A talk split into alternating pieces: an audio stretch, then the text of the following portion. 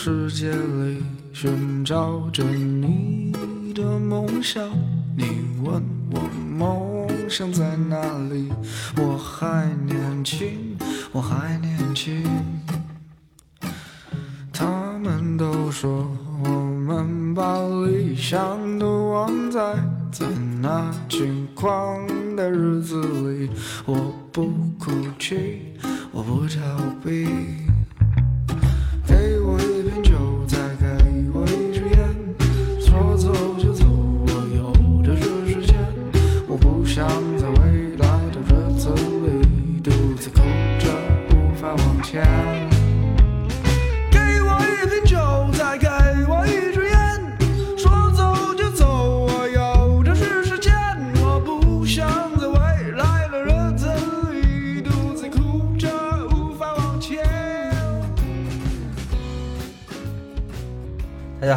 欢迎收听本期维生素 E。本期是主播特别勤劳又加更了一期啊，就是在录完呃呃经济学原理之后呢，就想再多说一点。其实跟经济学原理也没有关系啊，那个其实是之前录的，然后这两天刚剪出来，因为最近才有时间嘛啊。呃，我今天主要想录这一期的原因呢，就是想呃，聊聊五四青年节“青年”两个字，因为今天是很应景嘛。现在的时间是五月四号的呃晚上，我也是晚上刚刚心血来潮，突然想录这么一期，所以什么都没准备啊。嗯，不过可能会比一般节目的水准会差一点，不过也没关系，因为呃也本来也是闲聊节目，大家有这个预期就好了。那为什么想说五月四号或者说青年这个事儿呢？其实，呃，我还真的不是对什么什么节日这种事情感兴趣，或者说会会被这种的呃事情来操作去做什么事的人。我也不是那种追热点的人。我我想说这个事情是完全是一个出于很偶然的事情，就很偶然的。我最近几个月经常看的一个视频网站是哔哩哔哩，就是 B 站啊。呃，因为我有一个很喜欢的 UP 主，很偶然的只在哔哩哔哩上，呃，会有一些他的独家视频，那我也没有办法，就就嗯，这也不怕跟大家说，就最近我正在看那个魏魏明子老师，我我非常喜欢魏明子老师，然后呃，他的视频就只在哔哩哔哩上有，我也没有办法，呃，在 YouTube 上会有一些，但是在 YouTube 上的话，没有他的正经视频，都是一些。呃，他的直直播呀，他直播讲齐泽克的一些视频，呃，如如果有兴趣的话，可以去看。我相信维生素 E 的听众接受起魏魏明子老师应该还是挺快的，虽然他也是一个术语怪哈，就是呃刚开始听的话会有一些听不懂的啊，也没关系。啊，这这这不重要，重要的是因为他我经常看 B 站，也是因为他我五月四号也看了 B 站，就是刚刚啊，那也是因为他我突然想起了 B 站在。二零二零年，就是一年之前的五月四号发过一个视频，大家还大家还记得吗？那个视频叫什么来着？叫叫后浪，对吧？对，其实这就是我想录这一期的一个主要的原因。就在二零二零年的时候，我们发生了一个很大的事情啊，并不是说后浪这个视视频这个事情很值得纪念，而是后浪这个视频后面引起的一系列的讨论。跟反思，最后到删帖封号这个过程，我觉得是很值得纪念的。那现在是二零二一年了，过了整整一年了，也是五月四号。呃，那到这个时候，我们年轻人想明白了吗？年年轻人真的想明白那个视频有什么样的问题？呃，以及这样的问题在哪里出现了？最后我们应该怎样解决？或者说，我们应该？怎么来过我们自己的生活？这样的问题，这是我今天想讲的。既然是以后浪开头的，那我们就来回顾一下这个事件吧。就是在二零二零年的五月四号啊，呃，有一个我当时也很喜欢的一个老戏骨的演员，具体叫什么名我忘了啊，或者说我也我也我我现在也不想提了。就是这个人跟 B 站合作，然后做了一个演讲式的一个发言。讲的就是赞美了在 B 站的主要的用户，就是年轻人嘛，赞美说他们是后浪啊，而且是未来非常有前途的，而且没有人可以估量他们前途的后浪，对吧？从从这个时候开始，“后浪”这个词儿，这个词儿的意义，这个词儿的含义，或者说这个词儿的所指，就变了。原来“后浪”可能是指青年才俊啊，现在“后浪”把“才俊”两个字删掉了啊，现在“后浪”是意义指的就是青年，“后浪”跟青年就画了等号。那这事其实还是蛮有趣的，因为这个视频其实刚开始发出来的时候，大家都非常的。怎么说呢？都是，呃，非常喜欢这个视频啊！我记得我当时在朋友圈里看，好多人转啊，我也不知道为什么这帮人觉得自己就是年轻人了，因为有好多人在我看来都不算啊啊！但是他们他们也在转啊。但是后来呢，又会有一波的反思的这个逻辑，就会有好多人在转这个视频到底哪哪有问题了，是一种什么什么什么什么样的符号，就是给了大家一个什么样的信念啊？有这么一这么一群人，但是。不管是前面一波人还是后面一波人，他们好像已经把“后浪”这个词儿就等同于年轻人了。就是在这个视频之后，我们有一件事情改变了，就是我们对“后浪”这个词儿的认识改变了。这个这个词儿就等同于年轻人了。这个事情是挺有趣的，对吧？那这个我在上上期吧，就是在春节跟通爷一起录的一期。叫习俗语符号，我们就讲过了。其实，呃，这种情况我们在那一期讲的是，是是很多的事情啊，通过一个事情完成对符号的一个绑架，这个符号通过这个事情之后，就有了其他的完全不同的含义，对吧？我们当时讲的就是这么一个事情。那其实呢，我们刚才说的这个。这个这个这个事情，一个最显而易见的，就是我们相信大家都可以认同的一个一个结果，就是后浪，就是对后浪这个符号这个词的一个绑架，把它跟青年强行的绑在了一起啊。呃，但是这还没完，最有趣的点在哪呢？还不在这儿，还在就是在就在于这个视频啊。这个视频其实，如果你仔细看，我因为我刚刚又看了一遍，这个视频特别有意思啊。这个视频其实在干什么事儿呢？这个视频其实是在缝合，你知道吗？他把很多很多很多的词儿缝合在一起了。那这个我不能空口无凭啊，我直接就截一文音啊。希望之后没有没有被举报啊。向你们的专业态度致敬，你们正在把传统的变成现代的。把经典的变成流行的，把学术的变成大众的，把民族的变成世界的。这段听到了吧？的热爱 变成了一个和成千上万的人分享快乐的事业。把热爱跟事业又缝合在一起了。弱小的人才习惯嘲讽与否定。弱小、嘲讽、否定。内心强大的人，强大，从不吝啬赞美与鼓励。赞美、鼓励。向你们的大气致敬。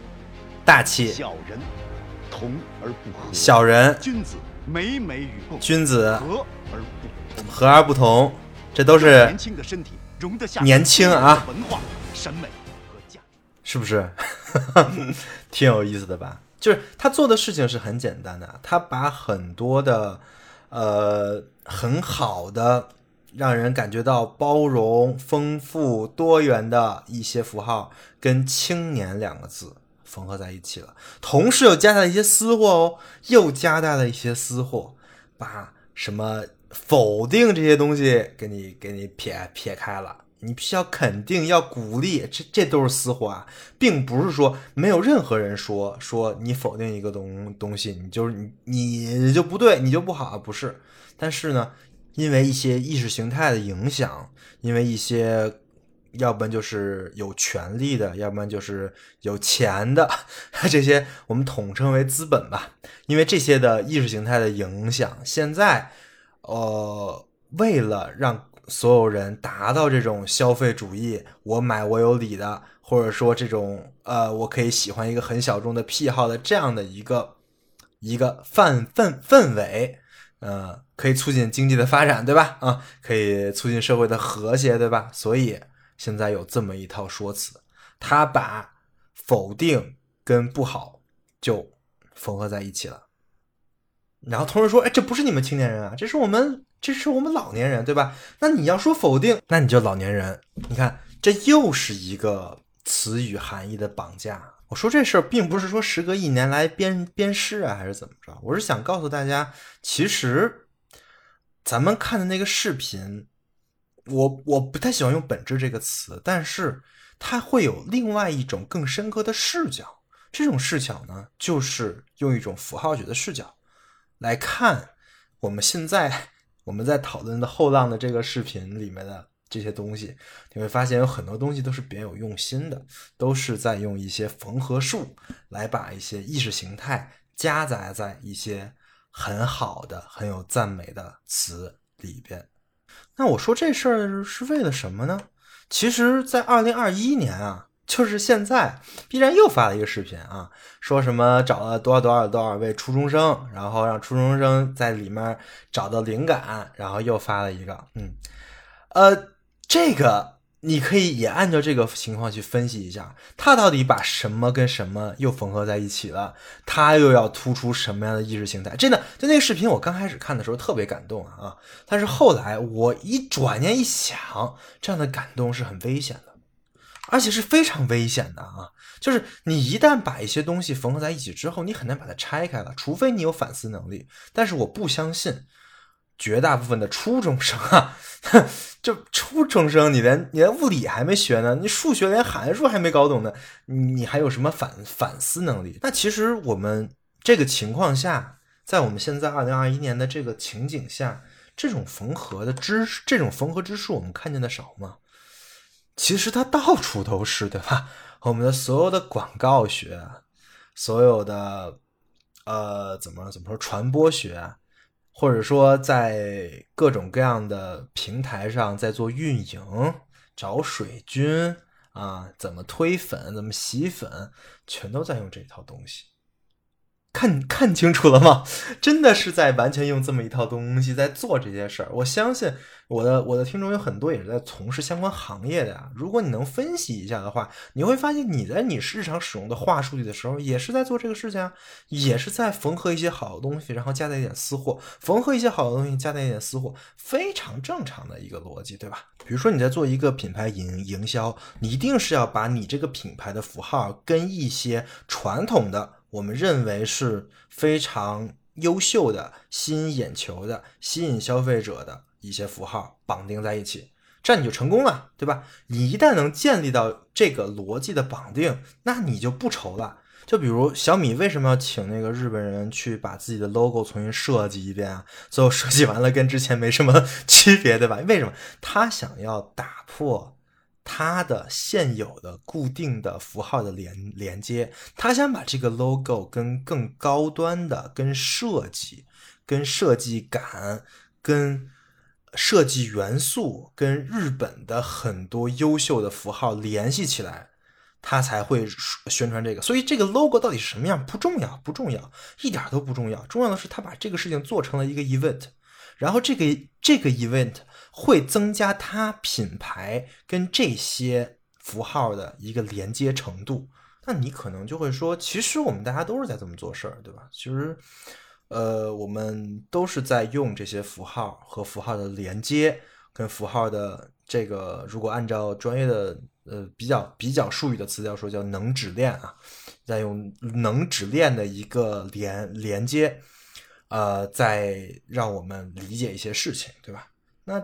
如果说我们操纵这个能指链有什么问题呢？呃，这个问题其实我挺难说的。就是操纵这个能指链，其实你你大概想一想，你会发现它其实是一种思维的操纵术，并不只是你你看着它其实操纵的是符号，事实上它操纵的是你对事情的看法。嗯，这是非常重要的，因为对于很多没有反思过这件事情的人来说，他会不知不觉的就会被操纵掉。那被操纵有什么问题呢？那问题就挺大的，对吧？如果你是这样一个状态的话，如果你没有意识到你周围有一些事情是在用这种形式想操纵你的意识形态，或者说想操纵你的行为的话，那么你很有可能就会让他们得逞。如果让他们得逞的话，且这个人跟你的利益是冲突的，那就意味着你丧失了自己的利益。我我我站在最功利的角度，这是最功利的角度，我在说这个事儿，对吧？嗯，我随便举个例子，比如说有一个品牌特别次啊，嗯，比如说某个某个牛奶牛奶品牌，这个牛奶品牌从来不好好做牛奶的啊，什么从来不花奶农人钱，全都兑水啊，所有东西都兑水，都是弄的是破奶，然后自己搞了一个协协会，给自己发个证书，但是呢，他把钱就花在搞协会、发证书、做广告，然后拍那个草原牧场什么的，哎。然后你你你不知道啊，你认为他拍的很好啊啊，然后他这些广告看到你的眼里，你没有反思过，OK，那你就会把这个品牌跟大草原、跟一些非常壮硕的母牛，哎，都联想在一起。这样的话，这个品牌的销量一定会高啊，对吧？那那这个其实是真的，对于买这个品牌的人，以至于整体的。牛奶行业购买牛奶这个产品的人都会造成损伤的，这个我觉得你可以理解吧，因为你学的经济学，你肯定知道这个事儿啊。我们这还举的就是一个行业一个行业的例子，听着挺大的了，但其实还不够大，有很多都是在用这种符号的语言来对人进行一个潜移默化，或者说一个嗯，也不算潜移默化，就是一个很明确的一个缝合，嗯。其实，在魏明子老师那边，这个东西其实就是政治啊，就是政治是什么？就是符号的缝合怪啊！我相信我讲到这里不用再多说，大家都能感受到它的危险了，对吧？但是这套东西其实是很假的，你知道吗？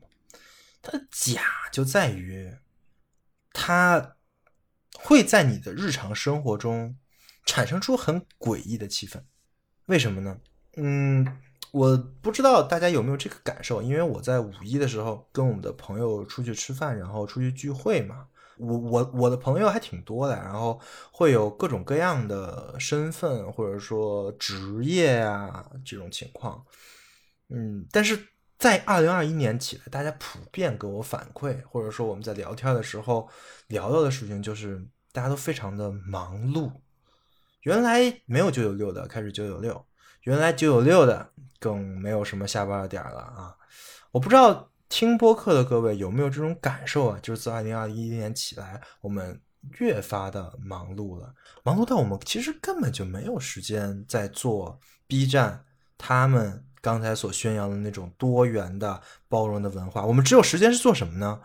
我们只有时间去做消费，就是我们只有时间去用我的。赚来的钱，钱包来投票啊！投票，哎，我去买一个叉叉叉，而不是真的我花精力去研究一个叉叉叉。但是你要知道，这两件事是非常不同的，这两件事是非常不同的。但是后浪那个视频把它们缝合在一起了。那如果说你真的能在，你真的在生活，你真的在体验你的日常生活中，你很容易就能发现这两个事情的不同跟这个缝合的诡异，对吧？就是。我怎么能就花钱，然后去消费，去看他们在那儿多元，我就只能花钱呢？这不公平啊！然后你会发现，那些号称自己是多元的人，其实就比如在 B 站上也有很多 UP 主啊，干很多事儿啊。但你发现他们其实也是靠那些事情，就那些事是他的工作了。一旦是他的工作之后，他也不多元。他也只不过是在干这个事儿，只不过 B 站给我们呈现的是不同的人在干不同的事儿而已，而每个人都是单元的，这就是最诡异的点了，对不对？而那些真正多元的，一般就都是那种做主打消费的那些 UP 主啊，就是我我我是要干什么，我需要体验什么东西，而他们的工作呢，就正好又是体验跟干那个事儿。换句话说，他的多元是他的工作。他的工作内容就是要让自己多元，那那他们过得真的很好吗？把自己的每一件事情都要都要拍下来，然后一定要强迫自己去体验各种各样的事情，然后还要都拍出来，这种这种生活也是很好的吗？也不见得吧。所以这个诡异的点就越来越明显了。你会发现在后浪那个视频里说我们大家都是不惑的，对吧？不惑于喜欢什么，不喜欢什么，但是。这套系统已经把你喜欢什么规制成了你的工作，但一旦把喜欢跟工作划等号的时候，你的喜欢的元素就没有了，这也是一个缝合。剩下的我都不说了，我相信不管是后浪那个视频，还是最新的 B 站那个视频的每一句话，你都能看上去感觉很对，但是仔细一想，又会有一些很诡异的点啊，因为缝合是会有是会有断裂之处的。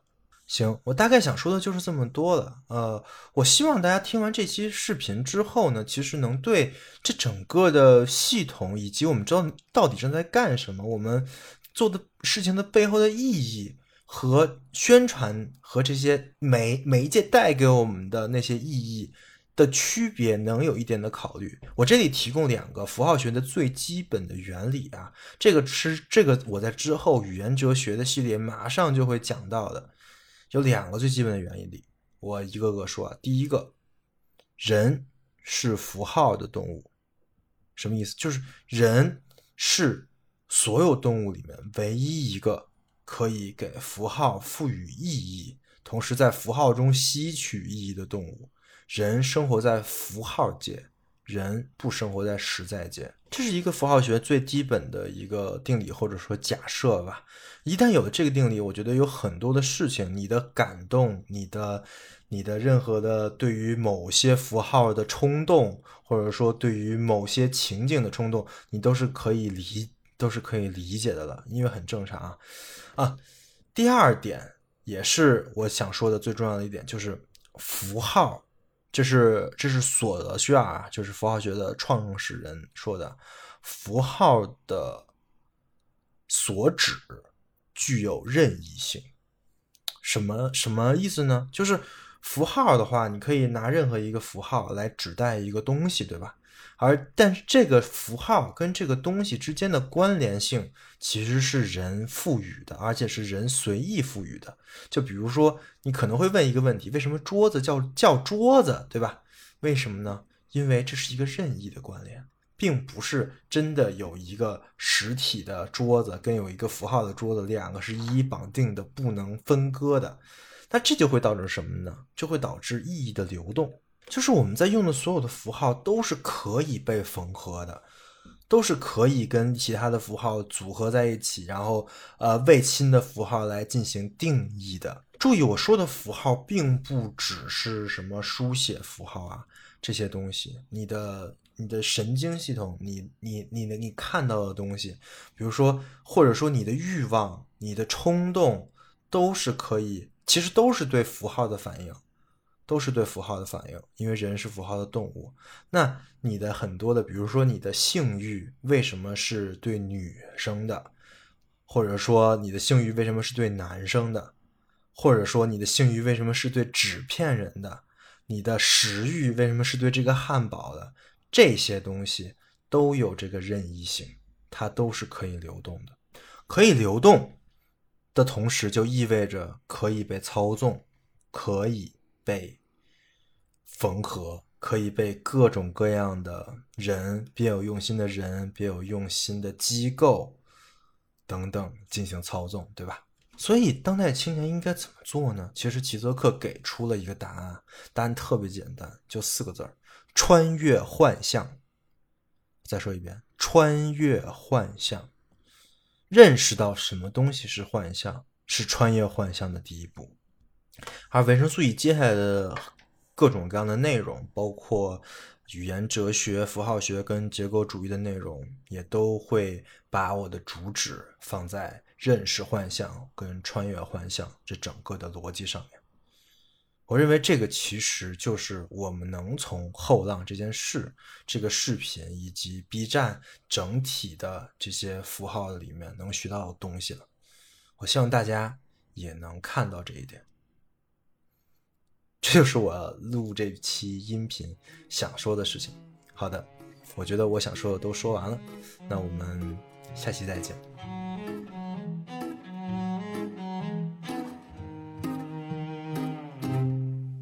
在这个世界里寻找着你的梦想，你问我梦想在哪里？我还年轻，我还年轻。维生素 E 是一款完全免费的知识分享播客计划。目前，维生素 E 已有了自己的社群，跟除播客外的各类实践项目。社群跟项目的通知均在 Telegram 频道。如果您对播客内容感兴趣，希望获得维生素 E 的书单以及阅读相关拓展资料，或者希望参与维生素 E 的时间项目，与其他听众一起讨论，欢迎点击 show notes 里的群组连接关注频道。此外，如果认为本期播客内容对您有所帮助，欢迎转发到各大互联网平台。感谢您的支持，让我们一起重构互联网生活形式，期待您的加入。